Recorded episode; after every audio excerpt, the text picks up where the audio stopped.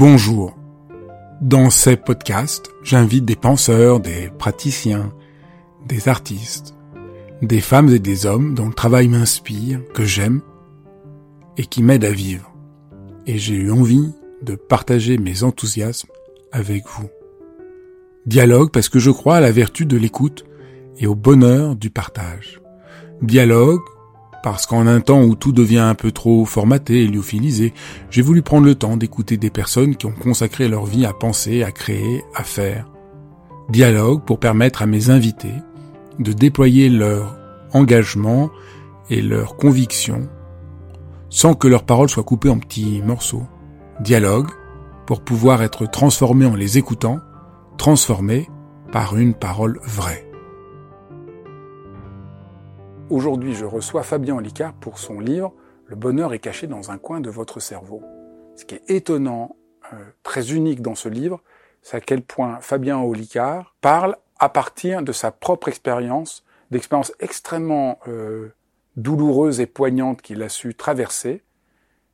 Et dans ce numéro de dialogue, je le reçois, et vous allez voir, il s'est mis à nu avec euh, beaucoup de sincérité bonjour Fabien. Bonjour. Bienvenue. Pour parler du bonheur, ce que tu fais euh, peut déconcerter à première vue, mais quand on lit ton livre, on comprend. Tu commences par parler des difficultés que tu as rencontrées et les conseils et le chemin que tu proposes dans ton livre pour que pour aider le lecteur à découvrir en, où se trouve le bonheur en lui vient de ta propre expérience. De ce point de vue-là, c'est un livre très poignant. Peut-être on peut commencer euh, par euh, la description que tu fais de ton enfance avec euh, des mauvaises notes, te comparer avec les autres qui ont plus d'amis que toi, un sentiment, d'isolement, de pas trop comprendre la règle du jeu du monde scolaire. Est-ce que tu veux bien partir de cette expérience? Retourner là, bien sûr. Déjà, c'est assez marrant. J'avais pas prévu qu'il soit introspectif ce livre je voulais l'écrire parce que je me suis dit, tiens, j'aurais bien aimé le lire, moi, un jour, euh, ce, parcours-là. Et puis je me suis dit, ben non, en fait, c'est si tu n'es pas, si tu ne pars pas de toi, déjà ce bouquin, ça va être, euh, ça va être Monsieur, je t'explique le bonheur euh, et fais comme ça. Et c'est pas, tu peux pas accueillir ça. Donc je me suis dit, ben en fait, on va faire l'inverse. Je pars de moi et je vais dire mon chemin et mes solutions en inspirant, en, en essayant que certaines inspirent d'autres personnes et d'autres ne servent pas. Et ça, ça c'était ok. Donc j'ai écrit l'intro, j'ai réécrit l'intro du livre en larmes. Et pour l'anecdote, le, le jour de la relecture ultime, j'ai re-été en larmes. Je me dit, tiens, comme quoi, je croyais avoir tout réglé, mais apparemment ça touche encore. Mais en fond, c'est ça qui fait qu'on est tellement touché à lire euh, ton livre. J'avais lu les précédents et je m'attendais pas du tout en lisant ce livre-là euh, que, d'être aussi euh, ému et bouleversé de, de mais, et puis il fallait être honnête, c'est-à-dire mettre des détails de oui, quand je suis petit, je range mes crayons de couleur par couleur chromatique et par taille. Et toute ma vie est comme ça et, fait de choses qui me rassurent énormément. Euh, et au-delà de ces choses qui rassurent, du coup, tout le reste de mon modèle social, familial euh, ou à l'école, c'est un modèle de je dois comprendre ce qui se passe pour m'insérer dedans et ça se passe bien mais moi, je, je, peine à comprendre le but de tout ça et la règle ultime. J'ai juste l'impression de passer au travers les gouttes. Euh, par exemple, je suis un enfant très isolé, je n'ai pas vraiment d'amis, etc. Mais je subis pas de harcèlement. Tout le monde m'aime bien. J'ai pas de difficulté avec ça. J'ai pas eu. Je le précise toujours parce que dans une histoire comme ça, tu peux te dire, ah, ça a être dur. Il se moquait de lui. Pas du tout. C'est juste euh, s'il y a une fête d'école qui s'organise, on pensera pas à m'appeler, par exemple. Mais euh, mais par contre, si je suis là dans le groupe, ça se passera toujours très bien. Et puis euh, moi, je m'aperçois aussi de quelque chose, c'est que j'ai, pas trop besoin du groupe, j'ai pas trop besoin de l'autre. Et, euh, et par rapport à ce que me disaient mes parents, par exemple, il faut que tu trouves un sport à faire, un sport d'équipe, le foot, le rugby, ce que tu veux, le basket. Je le fais pour leur faire plaisir, mais la souffrance est là. Aller dans le groupe, en fait, aller aller faire ces choses-là collectives. Et, et donc toute une enfance et, un début d'adolescence d'ailleurs, où où je me dis, euh, est-ce que toute ma vie, je vais incarner des rôles en fonction de qui euh, et avec moi, le rôle que j'ai à la maison, le rôle que j'ai à l'école, et encore le rôle que j'ai avec tel groupe à l'école, le rôle que j'ai avec tel groupe à l'école. Et, euh, tout ça, c'est un peu dur. En parallèle de ça, les notes, c'est assez, difficile. Euh, et il y a une espèce d'incompréhension qui finit par l'âge de 8-9 ans par me dire, ça sert vraiment à quelque chose. Je veux dire, l'ensemble, quand je dis l'ensemble, c'est la vie. Est-ce que ça sert à quelque chose la vie? Et donc, euh, j'en suis allé au point à essayer bah, du coup de l'arrêter, puisque elle n'avait pas de sens. Mais, euh, mais même pas dans un moment de tristesse. C'était, c'est sûrement une forme de dépression. Je n'ai pas été consulté à l'époque. Un hein. raisonnement logique. Mais c'était très logique de bon, bah, si ça sert pas, on coupe l'interrupteur. Moi, je suis, j'ai dû être un brouillon, un petit bug de la matrice. Euh, on éteint ça, quoi. Euh, donc mes, mes parents m'ont retrouvé à ce moment-là. Quand, alors, en plus, comme je suis un peu malin, euh, j'ai fait, j'ai fait ça dans un bain pour pas que le sang coagule, parce que sinon j'allais pas partir. Enfin, c'était aujourd'hui avec le dézoom, c'est horrible hein, de raconter ça. Et, euh, et puis euh, dans le bain aussi parce que je voulais pas salir. Tu vois, j'étais là, quand mes parents vont retrouver, attends, faut que je ferme la porte et que je mette un petit mot parce que ma mère, sinon ça va lui faire un choc. Enfin, bon, et puis euh, et puis comme je, je pars pas parce que je dois mal faire les choses, et tant mieux. Euh, après, je je nettoie toutes mes bêtises et tout, je me fais un pansement énorme euh, au poignet et tout, et puis après mes parents sont rentrés, m'ont retrouvé dans cet état, et, on, a discuté, on a pu discuter de tout ça. Et ce qui était très marrant d'ailleurs, c'est quand ma mère me fait parler, je ne, dis pas les choses que je pensais être vraies à ce moment-là, je découvre d'autres vérités en parlant. C'est-à-dire des choses plus concrètes, des, trucs qui me, me meurtrissent, mais qui sont très euh, euh, matériels en fait. Pourquoi papa vient pas me chercher le samedi à l'école alors que les autres papas ils y vont? Tu vois, euh, c'est pas des choses que j'avais conscientisées dans mon jeune âge. Et c'est parce qu'elle me fait parler, comme quoi il faut toujours parler et toujours écouter son enfant, euh, que, que, ces choses-là sortent et traduisent encore d'autres choses, des questions qui étaient sous-jacentes que j'avais pas. Bref, à partir de ce moment-là, quand même, donc mes parents évidemment font tout ce qu'ils veulent à la hauteur de, de leur euh, de leur connaissance et de leurs moyens aussi euh, de, de, faire les choses. Mais une chose est sûre, c'est qu'ils font de leur mieux. Euh, ils ont toujours fait de leur mieux. Et puis moi, de mon côté, je commence à m'interroger aussi sur comment ça marche tout ça, euh, comment ça marche un peu mes échecs aussi, parce que j'ai, je suis né avec quelque chose d'assez spécifique, c'est une mémoire eidétique, donc photographique. Je vois quelque chose, je le mémorise. Si je le révise pas, je l'oublierai comme tout le monde. Mais visuellement, par exemple, le code qu'il y avait en bas, le code de la porte, je le connais parce que je l'ai tapé une fois. Tandis que moi, je le connais pas, et alors que j'habite dans cette euh, dans cet immeuble et que ça fait euh, déjà euh, ça fait déjà deux ans qu'il est là et je le demande chaque fois que je dois le taper. C'est que des chiffres pairs décroissants, à part le premier. Donc c'est la décroissance de mon mouvement que j'ai vu. Donc dès que je vois quelque chose, j'ai tendance à le mémoriser. J'ai cette tendance-là, ce qui fait qu'à l'école primaire, par exemple, je ne révise jamais. Je lis mes cours le matin et, euh, et puis j'obtiens plutôt des, des bons résultats. Mais ça, ça marche pas. Ça marche pas dans le long terme. Vient le moment fatidique où il faut se mettre à travailler. Et ça, je l'ai jamais fait parce que même ma mère, tout le monde se dit, oh là là, il a de la chance, il a une bonne mémoire, Fabien, c'est super. Mais non, c'est une fainéantise, du coup, qui s'installe. Donc quand il faut commencer à travailler, je travaille pas, parce que je sais pas faire. Quand j'en parle aux copains, je dis, mais vous, vous faites quoi le soir en rentrant? Ben, nos devoirs. Oh, ça n'a pas l'air terrible, ça. Moi, je préfère lire des BD. J'ai toujours fait ça, c'est plus sympa. Et donc, je, je ne sais pas ce que c'est la volonté de travailler, la, la, rigueur, la méthode, etc. Et donc là, les, les notes chutent à partir de ce moment-là. Et donc voilà, ma, ma vie, c'est plein de, de, de, curseurs comme ça, de ratés et de quelle est ma place au milieu de tout ça? Est-ce que tout ça a un intérêt? Et le, le, profond sentiment euh, de pas de pas toucher du doigt ce qu'il faut, de pas comprendre pourquoi eux ils ont des des shots de, de, de joyeuseté que je n'atteins pas moi. Euh, on, quand on m'offre un cadeau à mon anniversaire, je suis content, je suis pas très heureux. Et, et, du coup, je culpabilise de pas être très heureux de ça. Moi, j'ai l'impression, si on essaie de tirer déjà une première leçon de tout ça, c'est qu'au fond, le chemin pour toi, ça va être euh, d'accepter de trouver tes propres règles du jeu Exactement. et ton propre chemin, plutôt que de croire qu'il faut que tu finisses par rentrer dans le moule ou de toute manière, tu mmh. n'y arrives pas. Et avec la problématique de, comme je suis très sensible, je vois toujours ce qu'on attend de moi, tout le temps. Ça, c'est très clair toute ma vie. Euh, et du coup, je fais en sorte, parce que je suis un garçon gentil, de faire ce qui fait plaisir à l'autre. Qu'est-ce qu'on attend de moi? On attend que je sois qui Et donc, exactement, le chemin, ça va être à un moment donné de dire, mais qu'est-ce que toi, tu attends de toi-même? Et de sortir, voilà, de... Exactement. Et ça, même si tout le monde n'a pas une situation aussi extrême que la tienne, au fond, c'est une vraie question de plus en plus urgente pour chacun d'entre nous. On est de plus en plus prisonnier d'un ensemble de règles de fonctionnement euh, sociaux euh, qui font qu'on ne sait plus du tout qui on est. Exact. Et que et le bonheur est caché dans un coin de votre cerveau. C'est déjà peut-être ça la première étape. essayer d'inventer un autre chemin qui soit le sien propre. Oui, moi quand je me suis dit ça, cette phrase-là, je me l'ai dit, je suis au lycée à peu près, je me suis dit, mais je crois qu'en fait, il est dans ma tête le bonheur. Il est quelque part dans ma tête. Ce jour-là, je révolutionne rien, mais en tout cas, moi, je m'auto-révolutionne en comprenant que ça ne viendra pas des autres en fait. Les autres, ils seront comme ils sont, toujours. Ils ont, j'ai pas de levier pour qu'ils changent et qu'ils s'adaptent à moi.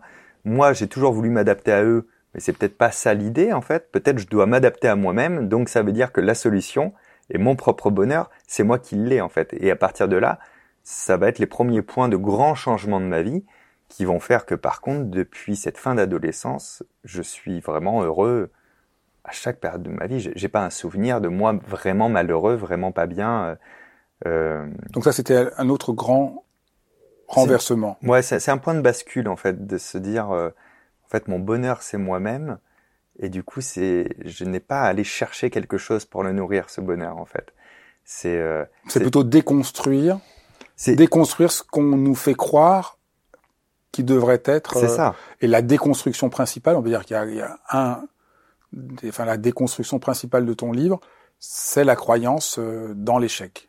Alors, c'est ça le, le, cœur de ton livre, c'est tu prends le lecteur euh, du début jusqu'à la fin pour lui faire, euh, pour lui montrer que ce qu'on croit un échec n'est peut-être pas un échec. C'est ça, c'est euh, ça vient de deux choses. En fait, d'abord, j'ai cru que j'écrivais un livre sur l'échec et la réussite, et après j'ai dit non, j'ai écrit un livre sur le bonheur. C'est ça que tu es en train d'écrire, Fabien. Et, et donc encore introspection, je me dis mais pourquoi ça me tient à cœur? Parce qu'en fait, il y a bien un truc qui m'envoyait beaucoup euh, de, de substances endogènes dans mon cerveau et qui me faisait sentir fort, c'était mes réussites. Quand je réussissais quelque chose, quand j'avais une bonne note, la fierté de mes parents, elle, elle m'amenait, euh, tu vois, un plaisir très éphémère. Et, euh, et donc à ce moment-là, je me, je me, suis renseigné sur comment ça marchait dans le cerveau réellement. Et déjà, j'ai compris, donc je suis toujours au lycée à ce moment-là, j'ai compris qu'en fait, ce qu'on croit être le bonheur, c'est de la joie. C'est de la grande joie intense. on confond beaucoup les deux aujourd'hui, encore aujourd'hui d'ailleurs. Et donc la joie intense, par définition, c'est une émotion. Une émotion, c'est fugace. Ça monte et ça descend. Si tu es en colère, t'es pas en colère euh, durant dix ans. Ça va être une colère qui va redescendre. Donc la joie aussi. Donc déjà, je me dissocie un peu de ah oui, mais en fait non, pas ça le bonheur. Ça, c'est des instants de joie. Donc arrête de, de faire la course à ça. C'est normal que ce soit éphémère. Donc le bonheur est autre chose. Euh, et puisqu'apparemment le bonheur c'est pas dans mes réussites, pourquoi je suis si mal dans mes échecs? Ça, euh, ça, ça m'importe. Et là, pareil, je commence à rechercher, à comprendre une chose, c'est que l'échec est un don qu'a reçu l'humanité, euh, et que c'est la phase d'une pièce indissociable avec l'apprentissage. On peut échouer parce qu'on peut apprendre. Et on n'est pas beaucoup de, d'êtres vivants sur la planète à avoir cette compétence-là, de, de se dire, là je suis ici, je peux m'imaginer dans un futur faire quelque chose que je ne sais pas faire, je ne sais même pas comment je pourrais faire ça, mais j'ai déjà la capacité à m'imaginer à le faire. Et après, je peux essayer de relier tout ça pour apprendre à le faire. Et donc forcément, l'échec faisant partie du processus d'apprentissage, je vais échouer plusieurs fois. Et, un jour, d'ailleurs, des années après, j'ai une conversation avec Bernard Werber, l'auteur, et, euh, et il me dit, mais moi, à chaque fois que j'ai fait un truc, je suis tombé. Mais à chaque fois que je me relève, je recule pas. J'ai avancé et je continue d'avancer et parfois je tombe. Donc il y a un petit arrêt, mais je me relève et puis j'avance. Et je trouvais cette image belle de oui, quand tu marches, si tu tombes, ça te fait pas reculer de 10 pas, tu es juste tombé, il y a une pause quoi.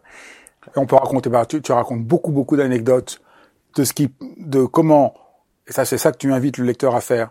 On, on, on a l'histoire officielle, j'ai échoué, et, et, tu nous avais demandé à, j'ai réussi, ouais. Et comment on peut changer ça? Donc est-ce que tu, on peut prendre la première, euh, une des premières que tu racontes, c'est euh, le bac? Oui, bien que tu peux raconter. Euh... Oui, oui. Bah, dans ce livre, pour la première fois, ça c'était le dernier problème sûrement que j'avais réglé avec mon ego. Euh, dans, dans, dans ce livre, pour la première fois, j'explique que j'ai pas eu le bac. Donc, je suis au lycée, j'ai pas des bonnes notes et je rate mon bac. Euh, dur pour moi aujourd'hui, dont certains de mes bouquins sont étudiés à la fac, d'avouer enfin publiquement de, au fait les gars, j'ai, pas eu mon bac, quoi. Je l'ai vraiment raté. Euh, donc, euh, je mets toute la version de ça, ce qui, en, ce qui en découle, etc. Tout le tableau qui, euh, qui existe vraiment et qui est vraiment noir. Et, et après, oui, la page d'à côté, c'est si on, on, repose un regard très honnête sur la même période, ce qu'il faut avoir l'honnêteté de dire les choses brutes, c'était les échecs, et après d'avoir aussi le regard honnête de ce qui s'est passé. Et ce qui s'est passé, c'est que, bah, mine de rien, il y a un gamin qui n'avait jamais d'amis, qui d'un coup avait des amis au lycée, et donc qui a réussi à transformer sa vie sociale. Ça, c'est quand même une grande réussite. Alors, ça aurait mangé du temps qui fait que j'aurais pas eu le bac. Pourquoi aussi j'ai pas eu le bac? Parce que je m'intéressais à beaucoup de choses et que j'étais parti travailler au lieu d'aller passer mes épreuves. Ça aussi, c'est intéressant. Et puis. En fait, tu avais déjà l'esprit d'entrepreneuriat. Ouais. Au fond, euh, tu racontes que tu as pas, tu travailles pas trop le bac parce que tu es déjà en train de faire les marchés, que ça commence à te passionner et tout ça. Exactement. Et que tu sens et que tu sens au fond que le bac c'est pas pour toi, que les études c'est pas pour toi et que tu as envie tout de suite d'entrer dans le dans la vie d'entrepreneur. Et puis versus le moment de il n'apprend pas assez ses cours et il rate son bac, sur la même période, il y a il dévore des dizaines de livres par semaine et s'intéresse à tous les sujets. Donc en fait, il y a l'échec de cette entité qu'est le bac, et il y a la réussite de toute la culture générale que j'agrège et de l'expérience des autres dont je me nourris à ce moment-là. Et l'un et l'autre ne sont ni bien ni mal d'ailleurs. Ce sont des étapes de parcours, sauf que nous aujourd'hui, dans, un regard société, on coche que la case bac et on regarde pas ce qu'on appelle aujourd'hui euh, euh, le mot un peu plus à la mode, les soft skills, les, les compétences un peu plus douces, quoi, tu vois. Et je sais que c'est à ce moment-là en fait que je les développe aujourd'hui, quoi. Et c'est et c'est sûrement là d'ailleurs où j'ai commencé réellement à m'écouter et à comprendre de est-ce que c'est un échec que de ne pas réussir quelque chose que moi-même je ne voulais pas? C'est ça. C'est pas sûr. Est-ce que c'est pas plutôt une grande réussite d'avoir réussi à lancer ma première société avant même 18 ans, avec dérogation quand même, quand je faisais les marchés, effectivement, euh, à avoir réussi à, à, à en vivre, à, à payer mon appartement, mon logement, et à apprendre de toutes ces personnes-là à cette époque. Moi, j'avais l'impression de faire des bonds de géant quand j'écoutais quelqu'un me parler et je lui posais des questions, beaucoup plus que quand j'ouvrais un bouquin euh, qu'on m'imposait en fait au lycée. Je crois que j'aurais adoré faire des études si on, si on pouvait les faire à la carte, si, si j'avais pu cocher, euh, voilà ce que je veux apprendre en fait, voilà, voilà dans quelle direction je veux aller. Et en plus de ça, je crois que j'avais aussi un petit problème avec cette autorité euh, euh qui était l'école, c'est de telle heure à telle heure on apprend ça, de telle heure à telle heure on apprend ça. Donc il y a même parfois des cours que j'adorais comme les maths. Quand on avait deux heures de maths sur un sujet et que j'avais compris ce sujet en 25 minutes, c'était un supplice que d'être là encore une heure et demie. Donc euh, il y, avait ce genre de choses. Mais c'est vraiment, en tout cas à cette époque-là, que je comprends qu'on peut avoir deux regards différents et que l'échec est une vue de l'esprit en réalité et que ce mot-là, chargé négativement, il faut déjà arrêter de s'en servir. C'est, il euh, n'y a, pas d'échec. Va dire à un sportif qui s'entraîne tous les jours à faire une figure, par exemple, ou une performance, qu'à chaque fois qu'il la réalise pas, il est en échec. C'est pas vrai. À chaque fois qu'il la, qu'il la réalise pas, il a appris encore un détail sur lui-même. J'ai un pote qui, euh, qui, qui, fait du, des figures en longboard. la chose qu'il déteste le plus, c'est de réussir une nouvelle figure du premier coup parce que ça veut dire qu'il il la sait pas vraiment. Il sait que c'est un hasard. Il sait qu'il l'a pas vraiment compris, qu'il l'a pas vraiment appréhendé et qu'un de ces quatre, il va se casser la gueule sans avoir anticipé parce que justement, il l'a pas bien compris. Encore aujourd'hui, je suis toujours dans le même processus d'échec. J'écris mon nouveau spectacle. J'en reviens là de cinq jours. Donc j'écris le matin, je teste le soir sur scène. Mardi, je suis rentré sur scène, j'ai fait l'intro, je l'ai raté. Donc du coup, le public a rigolé parce qu'il au courant de ce processus-là. Du coup, j'ai refait l'intro sous la bienveillance du public. Je l'ai raté. Une deuxième fois, c'était mardi à Nantes. Ceux qui sont là s'en souviennent. Génial. Je pouvais pas rêver mieux. Comme je l'ai raté deux fois et que je l'ai enregistré, j'ai pu tirer toutes les conclusions de tout ce que j'avais pas compris de ce numéro. Et c'est grâce à cet échec que ce numéro-là, vous allez le voir dans six mois dans mon spectacle et que vous allez faire waouh, c'est vraiment précis, rien n'est laissé au hasard. Parce que j'ai admis que euh, ce résultat-là, pour l'atteindre, il faudrait avoir toutes les étapes où il est pas terrible, imprécis ou, raté comme ces deux premières fois. Quoi. Donc c'est vraiment ça, le changement, presque un changement de paradigme que tu invites à faire. Parce que nous, en général, on fait l'inverse. Quand on a un échec, on s'en veut. C'est ça. On est enfermé dans l'échec, ça nous empêche d'avancer et on le ressasse. Ouais, j'appelle ça la double peine, moi d'ailleurs, ça. Ça, c'est la double peine, voire la triple peine. C'est-à-dire qu'il y a quelque chose qui va arriver, et on a peur déjà que ça se passe mal, on se demande si on, est compétent ou légitime ou ce qu'on veut. En tout cas, on est déjà en train de se punir parce qu'on imagine le pire. Ça, c'est une punition. Après, en imaginant que effectivement ça se passe pas bien à 100%, c'est une autre punition. Il y a déjà eu double peine. Et puis même si au départ on ne s'est pas mal projeté mais qu'on a raté quand même, donc première peine, bah après on la ressasse en permanence, donc deuxième peine. Et, quand on se la ressasse, ben en fait, on est clairement en train de, de ne toucher aucun levier de changement possible. Parce que c'est passé. Si je fais un gâteau au chocolat et que ce gâteau est dégueulasse, le fait de me dire ah là là j'ai déçu tout le monde, ah, ils voudront plus manger à la maison, ah, il était pas bon mon gâteau, ça va pas faire un meilleur gâteau. Par contre si j'en refais un, là j'ai peut-être des leviers à toucher. Peut-être que j'avais mis pas assez de sucre, peut-être que j'avais trop fait cuire. C'est le moment de refaire une tentative. Celle-ci, elle est très productive. Et puis en plus, elle est très stimulante en plus. Moi, tout ça, j'appelle ça la méthode Mario Bros. Parce que quand je, suis petit, je joue au jeu Mario Bros. Et les niveaux, ils sont remplis de pièges. On peut pas les connaître à l'avance. Je mets au défi quelqu'un de faire un Mario Bros sans jamais chuter dans un trou ou se prendre une tortue ou un caillou sur la tête, quoi. Euh, pour moi, la vie, c'est Mario Bros, quoi. Chaque projet perso ou, ou pro, chaque étape de vie, tu es obligé d'avancer dans le niveau pour te prendre une gamelle et recommencer du début en sachant que ici, attention, il y a un danger, il fallait sauter. Et au fur et à mesure, on atteint le château et la grande victoire. Il n'y a pas d'autre possibilité. Euh, à un moment donné, j'apprenais les tours de magie, je le raconte dans le livre, et des tours de carte magie. J'adore ça. Et donc j'avais une technique, c'était sur un carnet, je faisais 100 bâtons. ok? Je faisais la manipulation. Si je la réussissais, je gommais un bâton. Si je la ratais, je rajoutais un bâton. Et je considérais que je, je connaissais la technique quand il y avait plus de bâtons. Et quand il y a plus de bâtons, ça veut dire que je l'ai fait au moins 100 fois bien d'affilée. Et, et c'était génial parce que avec ce système, je ne sais jamais combien de fois j'ai fait le mouvement, puisque un coup j'en enlève, un coup j'en rajoute, etc. Mais par contre, dès le départ, je pars du principe que je vais le rater souvent. Je vais forcément le rater souvent pour le perfectionner, le comprendre, l'intégrer, faire travailler mes différentes mémoires, mes, mes envies, mes plaisirs. Et puis j'ai ça aussi, c'est la dernière étape dans l'échec et la réussite, de ne pas me mentir. C'est-à-dire, euh, est-ce que vraiment c'est important pour moi? Je, je suis quelqu'un de très tenace, je lâche pas, je suis très patient et très tenace. Par contre, je suis aussi capable de faire preuve d'honnêteté à un moment donné, de me décentrer, de me dire mais ça, j'y arrive pas. Est-ce que vraiment je veux le faire? Parce que j'ai commencé ça il y a un an, et il y a un an je voulais le faire, mais est-ce que c'est toujours une envie aujourd'hui? Une priorité, une utilité, un truc qui me fait vibrer. Euh. Peut-être on peut raconter l'anecdote euh, quand tu fais euh, Humour Magazine. Ah oui, bah oui, oui, c'est une très bonne anecdote, ça. Ouais. J'ai toujours rêvé de faire un magazine. Ça me plaît beaucoup. J'ai toujours attiré par le papier, moi. Euh, pour l'anecdote, quand je suis à l'école primaire, j'ai 8-9 ans, je fais un magazine qui s'appelle le LCDA, le Club des Animaux. Donc c'est quatre pages. J'ai trois abonnés, je crois n'existe pas, hein, c'est virtuel, c'est des copains d'école et, euh, et comme j'ai pas de photocopieuse, ben j'écris les, les quatre pages tout seul. Et, euh, et donc c'est, y a, y a, je te raconte ça parce que c'est un peu une Madeleine de Proust l'idée d'avoir un magazine. Et en 2015, je lance un magazine qui s'appelle Humour Magazine à Paris, euh, un magazine gratuit qu'on va donner à la sortie des théâtres d'humour, etc., et qui va parler d'humour. On est plusieurs sur le projet, c'est moi qui le lance, et, euh, et c'est parti. Je connais rien à tout ça mais c'est parti, on y va. On y va, on se bague, j'agrège comme d'habitude de la connaissance de ce milieu le mieux possible, et avec tous les trucs que j'ai pas encore percutés. C'est-à-dire que le Moi, l'anecdote que j'aime beaucoup, c'est le jour où la livraison. Ah, bah, Voilà. Le premier truc, c'est le jour où on me fait la première livraison et que le livreur m'appelle et me dit, bah, je suis devant. J'ai dit, bah, j'arrive. Il fait, oui, dépêchez-vous parce qu'il y a quand même sept palettes. Sept palettes. c'est pas possible, j'en ai commandé 60 000, il euh, n'y a pas cette palette de carton. Il y a cette palette de carton. Le livre, le, enfin le papier c'est lourd, le papier c'est dense, le papier ça prend de la place.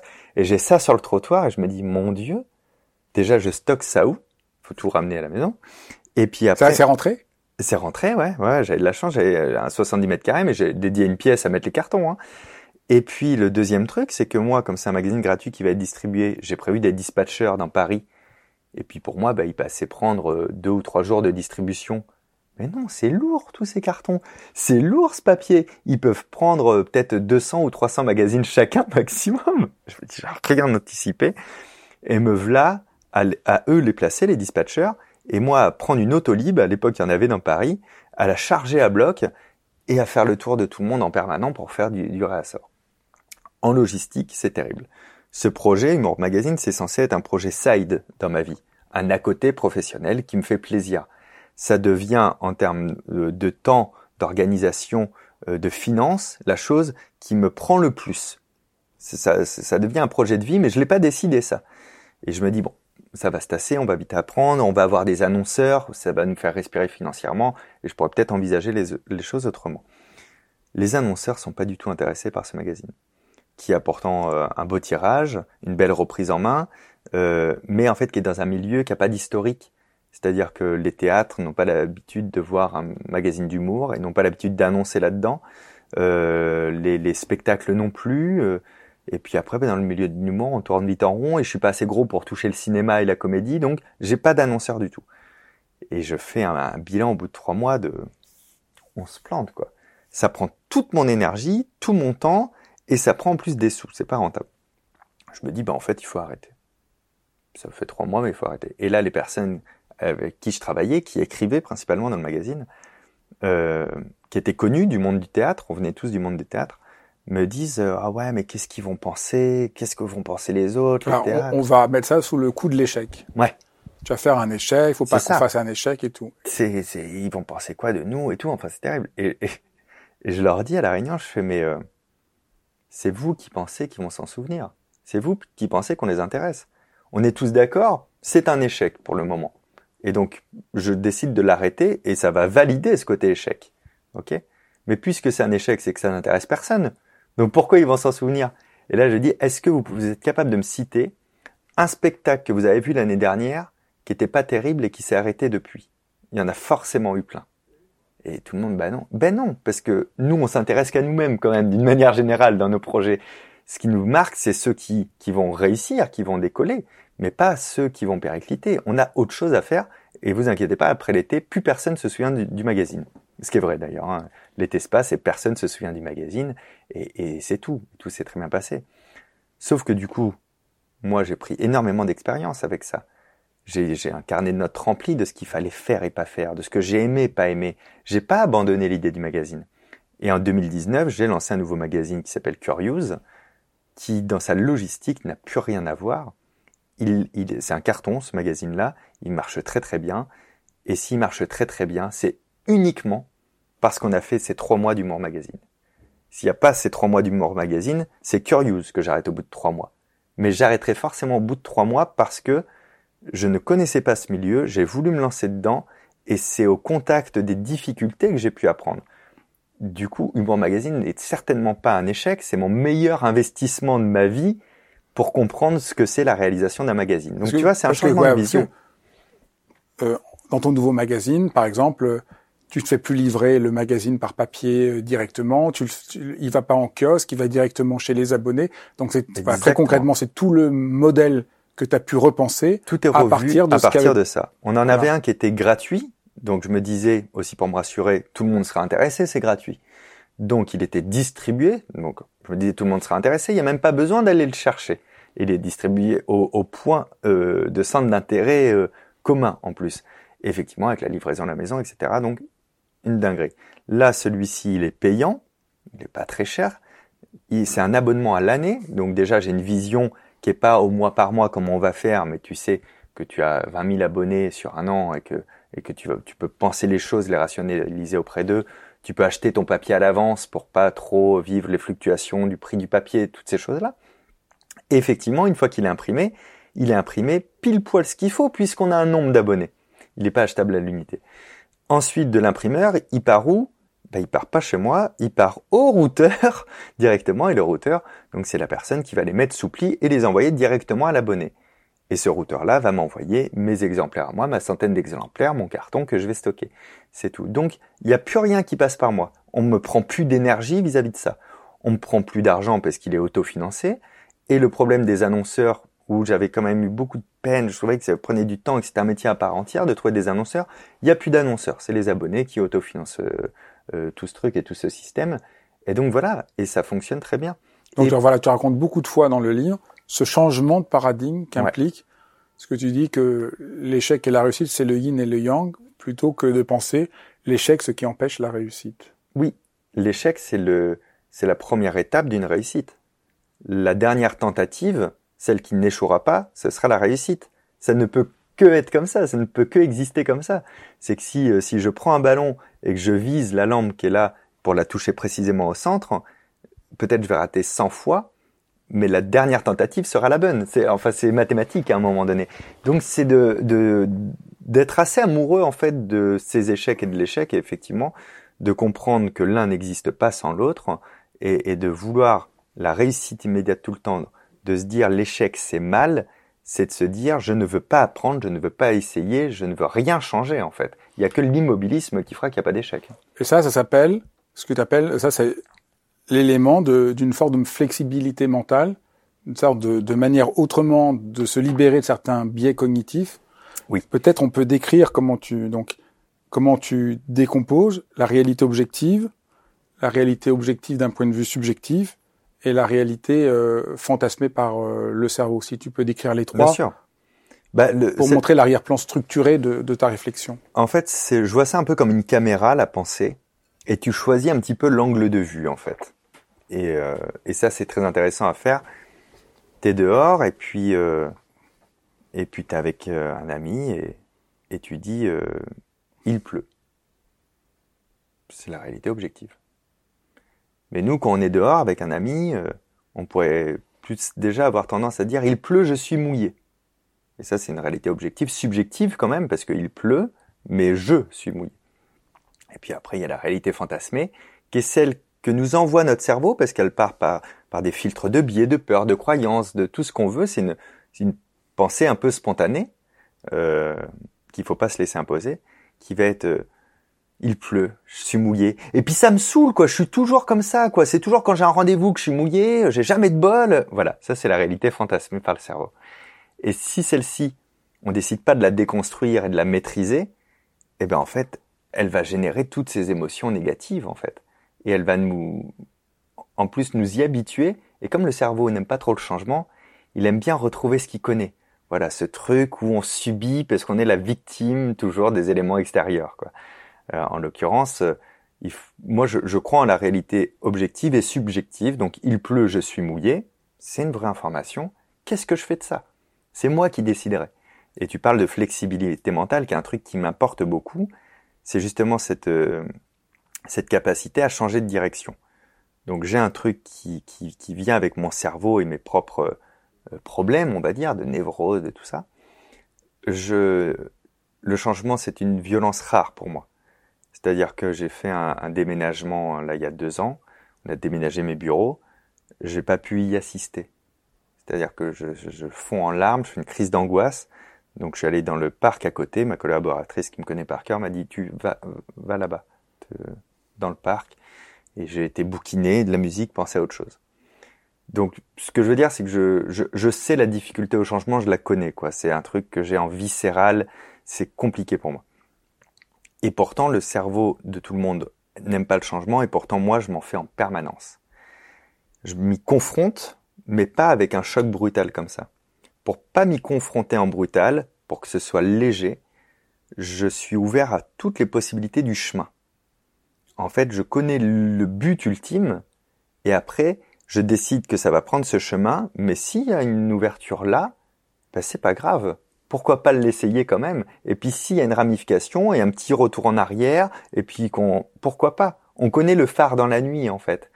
Et donc, ce qui te, ce qui te préserve et ouvre le chemin pour toi, c'est d'arriver à voir clair. Oui, oui, c'est ça. Avoir clair et avoir, euh, c'est comme dans le roi lion, au-delà de ce que tu vois. C'est-à-dire que euh, comme objectif, par exemple, euh, je vais dire une bêtise, j'aurais jamais comme objectif ultime de euh, remplir le Zénith de Paris. J'ai fait mon spectacle au Zénith de Paris, il était plein, ça n'a jamais été un objectif, ça. Pas l'objectif ultime. Ça, c'était des étapes potentielles. L'objectif ultime, c'était de créer le spectacle exact que je voulais créer et de pouvoir le, le présenter régulièrement à un public. Il n'y avait pas de notion de jauge, il n'y avait pas de notion euh, de grande salle immense ou prestigieuse. S'il y en a, c'est super.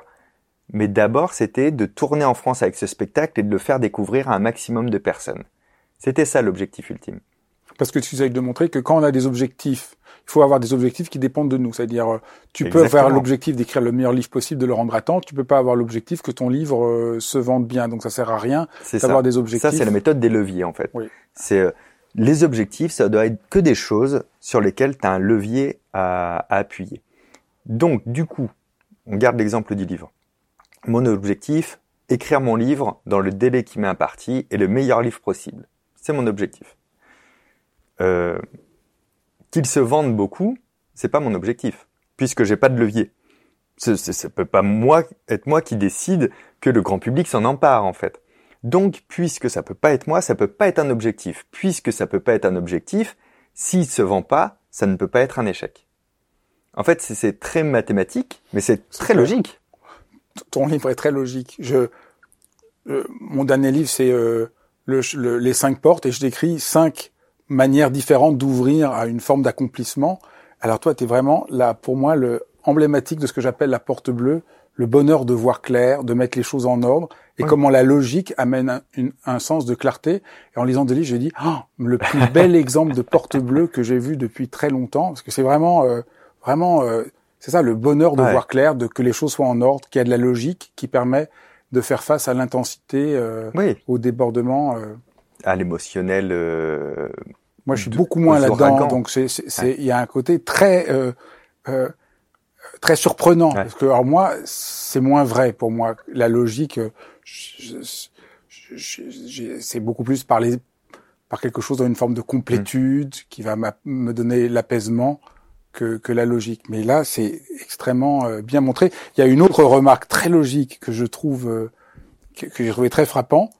Tout ce que je tout ce que j'ai fait je ne l'ai pas voulu mais au fond je l'ai toujours voulu c'est ça si tu peux expliquer, parce que je trouve que c'est un moment un peu aussi important dans, de ton livre.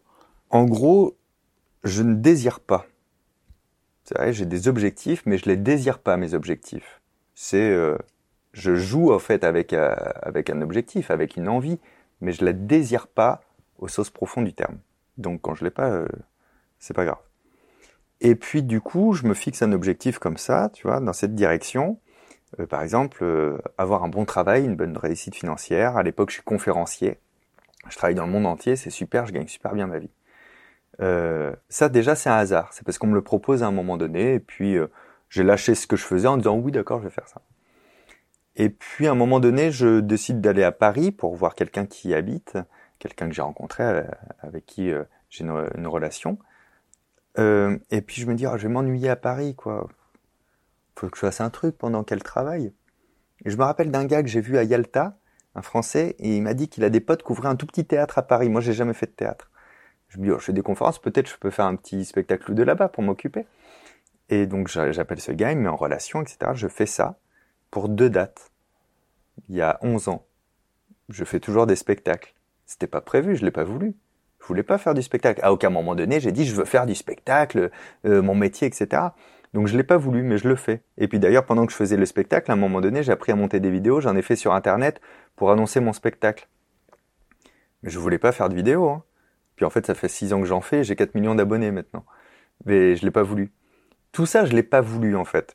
Et comme je ne veux rien, je suis prêt à essayer plein de, plein de choses, et quand ça me plaît, à les continuer.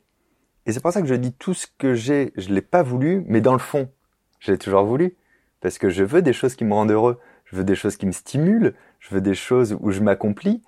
Et c'est parce que j'ai pas de but, je n'ai pas d'envie, que toutes les possibilités peuvent exister. Si j'avais un, objectif de vie très précis, en perso ou en pro, ben, je serais sûrement déçu, mais surtout, je, ne verrais même pas les portes ouvertes sur la route. Moi, en fait, ce qui est important, c'est que le chemin soit très flexible, en fait. J'ai pas de carte, en fait. Si, j'ai la carte, euh, justement, de, de, que ça glisse, quoi, d'être heureux. C'est c'est pas loin du stoïcisme, hein, mais, euh, mais mais ça n'est pas complètement. Mais c'est juste euh, de de se dire, ça va, c'est tout ça est rigolo en fait. Donc il faut que ça reste rigolo. J'ai fait un point sur ma vie euh, quand quand j'ai fait l'Olympia dans les loges. J'étais en train de me dire, et là, c'est le bonheur là. Là, t'es heureux. Et j'ai fait un vrai point. Parce que tout le monde aussi dans la journée me disait oh, tu dois être comme un dingue, enfin l'Olympia, ça doit être. Et tu sais, comme d'habitude avec mon truc de est-ce que je suis pas assez heureux de ça? C'est bizarre. Donc est-ce que tu es heureux? Est-ce que c'est le bonheur? Je suis dans la grande loge et, objectivement je me dis si, tu es heureux.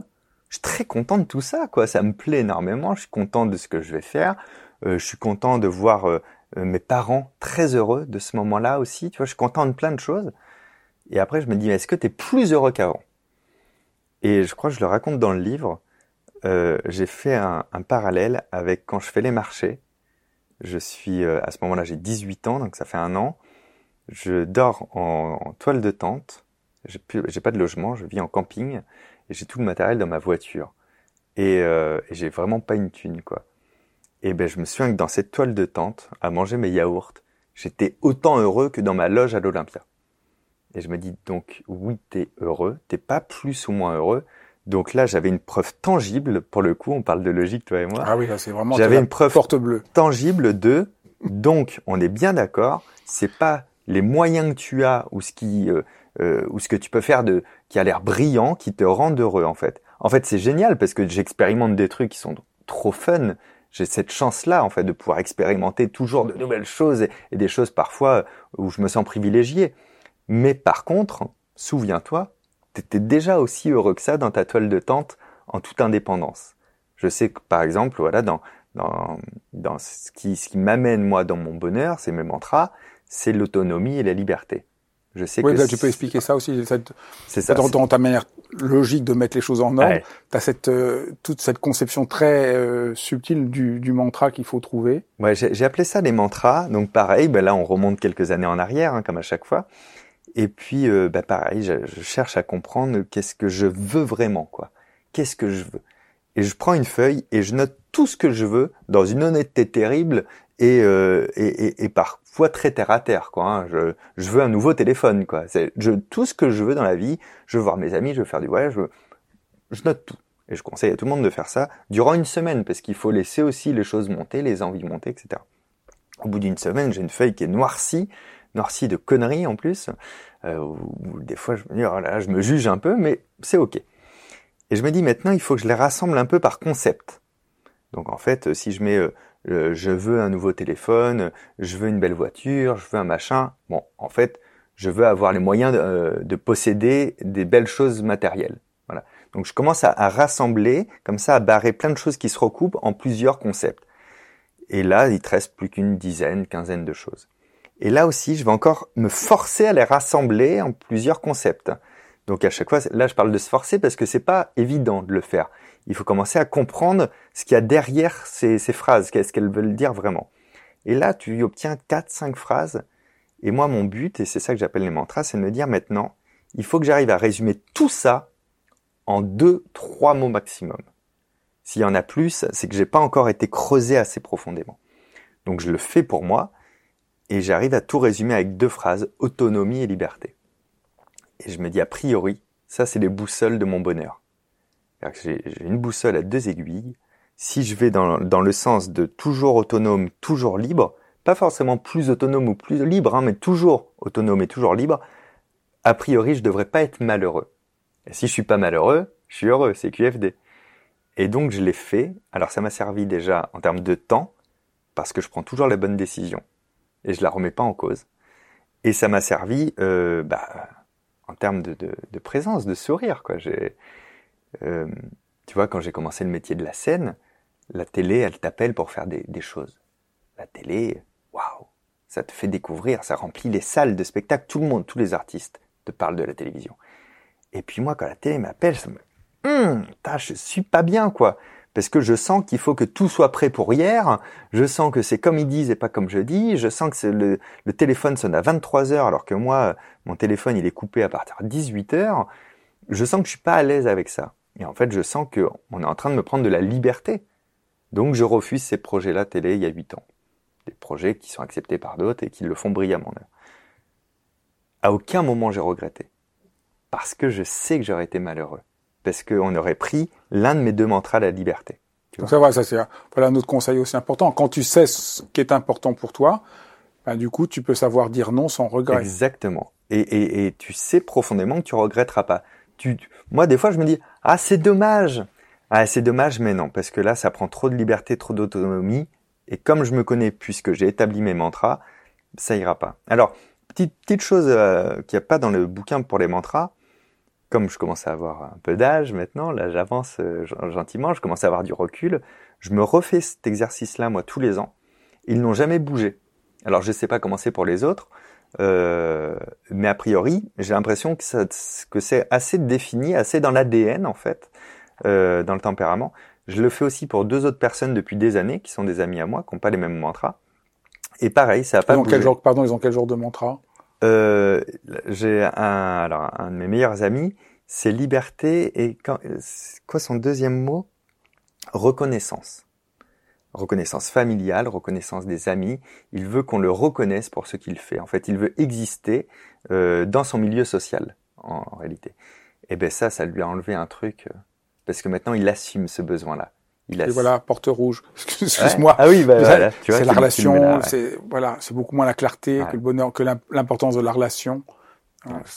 Et l'autre personne, c'est amour et découverte. C'est euh, ah oui, c'est très différent. C'est une jeune femme qui a un besoin d'amour en permanence, de, et d'être dans l'amour. Et, euh, et, elle, elle œuvrait plutôt à, à, être dans la réussite euh, professionnelle. Et tu vois bien que c'était pas aligné, quoi, tu vois. Et, et aujourd'hui, euh, de, je sais ce qu'elle fait. Elle est beaucoup plus alignée avec l'amour, et donc là, j'imagine beaucoup plus heureuse, quoi, tu vois. Donc, euh, donc c'est important, quoi. De et, et quand, quand on les refait quelques années après, on voit que ça bouge pas. Alors, je dis ça peut-être que ça bougera moi un jour, mais j'ai l'impression que c'est que c'est assez profondément ancré en fait dans le dans le cœur, dans l'âme, dans le mental, dans l'être, et que si tu fais ce, cette première recherche de mantra sérieusement, euh, quand je dis sérieusement, c'est honnêtement, quoi. Euh, tu, tu vas extraire un ou deux mots qui vont être bons pour toi pour toute ta vie, quoi. D'ailleurs, j'ai fait euh, à l'issue d'une méditation, d'ailleurs, euh, j'ai essayé de faire le travail inverse et de, de voir les deux mots qui ressortiraient pour moi. C'est un peu la, la demande méditative que j'avais fait euh, de, de, de, mes, de mes ennemis. Quels étaient mes deux ennemis? Et j'ai deux mots qui me sont venus, euh, qui riment. C'est, je vais dire sincèrement, c'est la première fois, c'est ego et libido. C'est comme si quelqu'un me les avait soufflés dans ma tête. Là, il n'y avait pas eu d'un travail de feuille et tout. Et je me suis dit, ego et libido il y a un titre d'une mauvaise chanson d'une mauvaise série. Et puis ça m'a travaillé, j'étais en vacances, toutes les vacances, et je me suis dit, mais je crois que c'est vrai. Je crois que c'est bon en fait. Je crois que ça peut être le plus gros danger, c'est la libido, c'est-à-dire euh, euh être parasité en fait par euh, dans ma relation avec quelqu'un parce que la personne me stimule physiquement ou intellectuellement et que j'éprouve du désir et que du coup ben, je prenne une mauvaise décision parce qu'il y a un jeu de séduction qui s'est installé et puis l'ego, parce que tout, euh, tout ce que je réalise dans ma vie, c'est quand même pour les autres. Et donc, puisque c'est pour les autres, le regard des autres euh, joue sur moi en permanence. Et donc, euh, l'ego est un curseur à surveiller quand même. Donc voilà, c'est un truc dont j'ai jamais parlé. J'ai essayé aussi, voilà, de trouver ces deux petits mots qui me qui enlèvent la pour toi. Moi, je dirais, c'est les deux qui pour toi enlèvent le plus la clarté. C'est super bien résumé. C'est exactement ça. ça. La libido, c'est les ennemis de la clarté. C'est les ennemis de la clarté. Toi, c'est la clarté. C'est que ça que je ça que c'est la première fois que je dis ça, mais que je te dis la porte bleue parce que c'est, ça m'a, c'est tellement. Euh, je te donnerai mon livre ah tout bah, à l'heure parce que je trouve que c'est frappant. Il y a une autre phrase très, qu'on un peu voilà, qui ont la singularité voilà de, de, de tes phrases un peu énigmatiques et qui ont une grande logique.